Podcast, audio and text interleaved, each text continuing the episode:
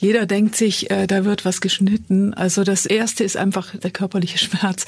Aber das kann man dann meistens ziemlich schnell ausräumen. Voll Laser. Wer sehen will, muss hören.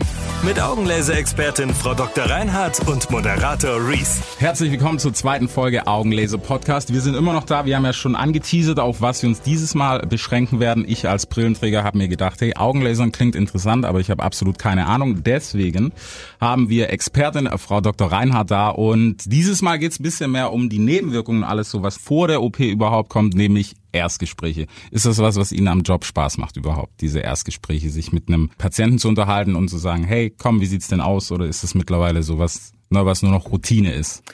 Natürlich ist ein Teil äh, Routine, besonders äh, das ähm, Untersuchen der Grundparameter des mhm. Auges. Aber es ist immer interessant äh, zu erfahren, warum kommen die Leute zu mir? Was wollen sie denn erreichen? Ne? Wo wollen sie hin?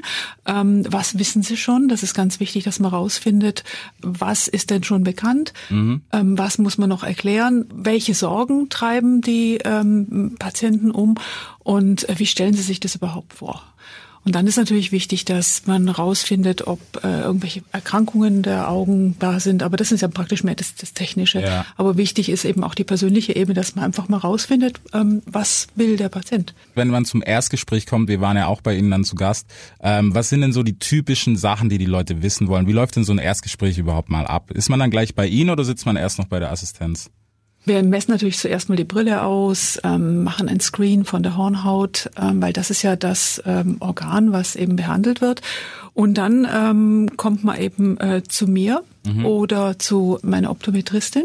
Und dann führt man einfach mal so ein Gespräch wie hoch ist die Fehlsichtigkeit, ähm, was hat man vorher gemacht, hat man Brille getragen hauptsächlich oder Kontaktlinsen, mhm. hat man andere Erkrankungen der Augen schon durchgemacht. Es ist einfach wichtig zu wissen, was eigentlich ähm, schon als Vorgeschichte da ist. Äh, Sie haben es gerade schon gesagt, wo ich direkt keine Ahnung mehr hatte. Also ich war raus. Was ist denn eine, korrigieren Sie mich bitte, wenn ich falsch liege, eine Optometristin? Also eine Optometristin ist jemand, der ähm, Augenoptik studiert hat. Okay. Also äh, nicht nur eine Ausbildung zum Augenoptiker hat, sondern eben ähm, richtig Augenoptiker studiert hat. Also früher war das Diplom-Ingenieur, heute ist man äh, Bachelor oder Master in, in Augenoptik. okay, hätten wir das schon mal verstanden. Also es reicht nicht, wenn ich den üblichen Sehtest gemacht habe bei meinem Optiker um die Ecke, sondern man muss da vor Ort nochmal. Was muss man denn alles ausmessen oder wie viel mehr macht man denn da bei der ersten äh, Man macht ähm, vor allen Dingen ähm, eine Untersuchung der Hornhautdicke. Mhm. Man macht eine Untersuchung der vorderen und hinteren Rückfläche der Hornhaut, dass man einfach sieht, ob ähm, anlagebedingte Gewebeschwächen da sind.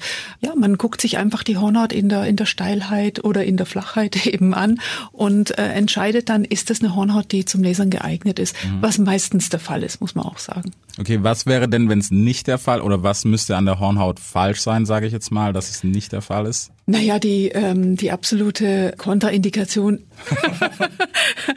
also ähm, eine Erkrankung, die man absolut, wo man die Finger davon lässt, ist ja. natürlich ein sogenannter Keratokonus. Das ist eine Hornhaut, die eben eine angeborene Vorwölbung hat. Mhm. Und äh, wenn man die zusätzlich noch lasert, dann schwächt man die über die Maßen sodass das dann die Hornhaut instabil wird. Und das will man auf, natürlich auf keinen ja. Fall. Man will ja nicht schaden, man will ja äh, was verbessern. Mhm. Ja, Sie haben gerade schon gesagt, das ist aber ein sehr, sehr minimaler Teil, der das hat. Ja, extrem selten, extrem okay. selten. Wenn man so als erstes das erste Mal zu Ihnen kommt, was sind denn so die häufigst gestellten Fragen? Was sagen denn die Patienten mal als erstes? Ja, die erste, das erste ist immer, äh, tut es weh. Jeder denkt sich, äh, da wird was geschnitten an meinen Augen und ich kann mir doch schon gar nicht die Kontakte, sind, fällt mir ja schon total schwer, die reinzumachen. Ja. Ähm, ja, also das ist, das erste ist einfach, ja, der, der, der Schmerz, der körperliche Schmerz. Aber das kann man dann meistens ziemlich schnell ausräumen. Mhm. Gibt's denn auch so, so richtig skurrile Fragen, die die Leute stellen? Also ich weiß nicht, beim Thema Augenlasern, ich glaube, die Welt ist offen. Ich habe es mir auch ein bisschen vorgestellt wie Star Wars muss ich ehrlich sagen. Mhm. Ähm, aber wenn man es dann so vor Ort sieht, es ist ja gar nicht so abgespaced. Ja, die meisten Leute machen sich halt Sorgen, dass da äh, irgendwie der, der Laser völlig äh, wild läuft und ähm, irgendwas im Auge kaputt schießt. Das yeah. kann natürlich nicht passieren. Das sind Milliwatt-Laser die können gar nicht so tief ins Auge eindringen, dass mhm. sie was kaputt machen könnten. Und die sind natürlich auch äh, von uns gesteuert und nicht selbst gesteuert, muss man auch sagen. ja, ein bisschen arbeiten muss man ja noch. Wie ist das denn gerade für Sie, wenn, wenn Sie den steuern und außen sitzen? Ist das dann irgendwie das, dass der Patient davor noch rumschreit und sagt, hey, stopp mal oder Ich meine, man hat ja den Irrglauben, haben Sie ja vorher schon gesagt, dass die Maschine alles macht. Mhm. Ja, also es ist nicht so, dass man wie ein Pilot im Flugzeug sitzt und dann verschiedene Hebel drückt. So ist es nicht. Das wird alles vorher geplant und äh, der Laser ähm, erarbeitet dann einen Algorithmus, mhm. wie er die Hornhaut bearbeitet. Also dass am OP-Tag selber tatsächlich nicht mehr so viel zu tun ist. Ne? Also wenn man, wenn alles bereit ist, drückt man tatsächlich das sprichwörtliche Fußpedal. Okay. Aber ähm, die Arbeit ist halt im Vorfeld. Oft ist es auch die, die Frage, muss ich mich ganz still halten? Ja. Äh, was passiert, wenn ich wegguck? Ähm, laserte Laser dann was eine ganz andere Stelle? Das sind so die, die größten Sorgen. Ne? Was passiert, wenn ich wegguck? Das ist, das kann man aber auch ziemlich schnell ausräumen, weil die äh, guten Augenlaser heutzutage kommen nicht ohne den sogenannten Eye-Tracker aus, okay. sodass man eben, egal wo man hinguckt, der Laser eigentlich äh, die Pupille mitverfolgen kann, mhm. ne? sodass eben die Gefahr einfach nicht besteht, dass man äh, wegguckt und der Laser kommt nicht mehr nach. Das, der Laser ist schon da, bevor man selber den Gedanken fasst, irgendwo hinzugucken. Okay, okay, das, das ist heftig. Besser gesagt, man kann sich nicht schaden, wenn man wegguckt. Das ist ganz wichtig okay, zu wissen. Ja.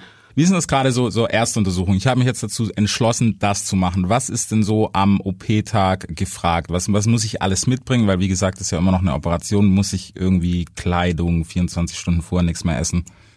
nee, also Sie sollten essen und trinken natürlich, weil das ähm, stabilisiert so das ein bisschen das ganze ähm, Gemüt, wenn man mhm. einfach das macht, was man immer macht, ja, ja. und auch nichts Besonderes anziehen äh, oder nicht irgendwie einfach was Bequemes und einfach alle Verpflichtungen äh, irgendwie verschoben haben mhm. oder abgesagt haben. Man sollte also an dem Tag jetzt nicht noch von einem Termin zum anderen rennen, bevor man zur Laserbehandlung kommt. Das sollte man alles so am Tag vorher alles schön auslaufen lassen, so dass man an dem Tag halt einfach ähm, ja halt so relaxed wie möglich kommt, obwohl einem die letzte Aufregung natürlich niemand nehmen kann. ich meine, ja. das gehört dazu. Ist das noch so dieser Respekt, den man einfach davor trotzdem ja, haben natürlich. sollte? Ja, natürlich. Ich meine, man äh, lässt jemand anderes an seine Augen. Das ist natürlich schon eine emotionale Nummer. Ja. Und man muss aber das einfach mit einer Vorfreude verknüpfen. Ne? Mhm. Wie viele sagen auch bei der letzten Untersuchung, ich freue mich schon total.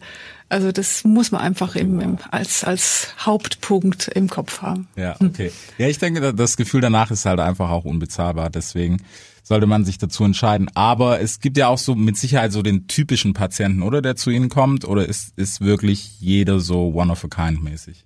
Nee, das ist jeder ähm, ist so individuell. Deswegen kann ich mich auch an die ganz, ganz viele Leute, ähm, die ich gelesert habe, erinnern. Ich habe zum mhm. Beispiel einen Leserpatienten auf dem Weihnachtsmarkt in Berlin getroffen und ich war völlig platt, dass ich jetzt meine meiner Patienten plötzlich in einer anderen Stadt wieder treffe. Also man ähm, man kennt sich ja. irgendwie, weil jeder doch irgendwie seine eigene Geschichte hat. Oft erinnere ich mich auch nur an einen Beruf mhm. nach einer nach ein paar Jahren, aber eigentlich ähm, ist jeder so one of a kind. Das stimmt schon. Okay, vor allem dann auch noch in Berlin, aber ja gut. Ähm, wenn man davor sich noch ein paar Infos holen will und sowas, es gibt ja mit Sicherheit auch noch sowas wie Infoabende davor. Oder ist ja. das untypisch? Ja, also Infoabende sind total wichtig. Weniger wegen der Information, möchte ich fast sagen. Ich meine, ich erkläre natürlich da alles, was man wissen möchte. Man kann ja auch Fragen stellen. Aber viele Menschen haben sich vorher eigentlich total schon mit dem Thema auseinandergesetzt mhm. und haben gar nicht mehr so viel Fragen. Sie wollen einfach nochmal bestätigt hören, was sie gelesen haben. Und oft geht's auch nur darum, ja, uns kennenzulernen, ja. das, das Umfeld kennenzulernen und einfach wissen, was, wie, wie sind die drauf. Dann sage ich an dieser Stelle schon mal vielen Dank, Frau Dr. Reinhardt. Gerne. Wir werden uns in der nächsten Folge, dann geht's uns Eingemachte, muss man so sagen. Dann geht's nämlich an die OP, was denn alles so in diesem Zimmer steht. Wir haben sie ja schon angeschaut und natürlich auch viele skurrile Fragen, wann man seinen Partner wieder mal so anfummeln darf und sowas. Das werden wir alles in Folge 3 klären. Das war voll Laser. Wer sehen will, muss hören. Mit Augenlaser-Expertin Frau Dr. Reinhardt. Du hast noch Fragen oder möchtest mehr Infos zum Thema? Dann besuche jetzt augenlaser-reutlingen.de.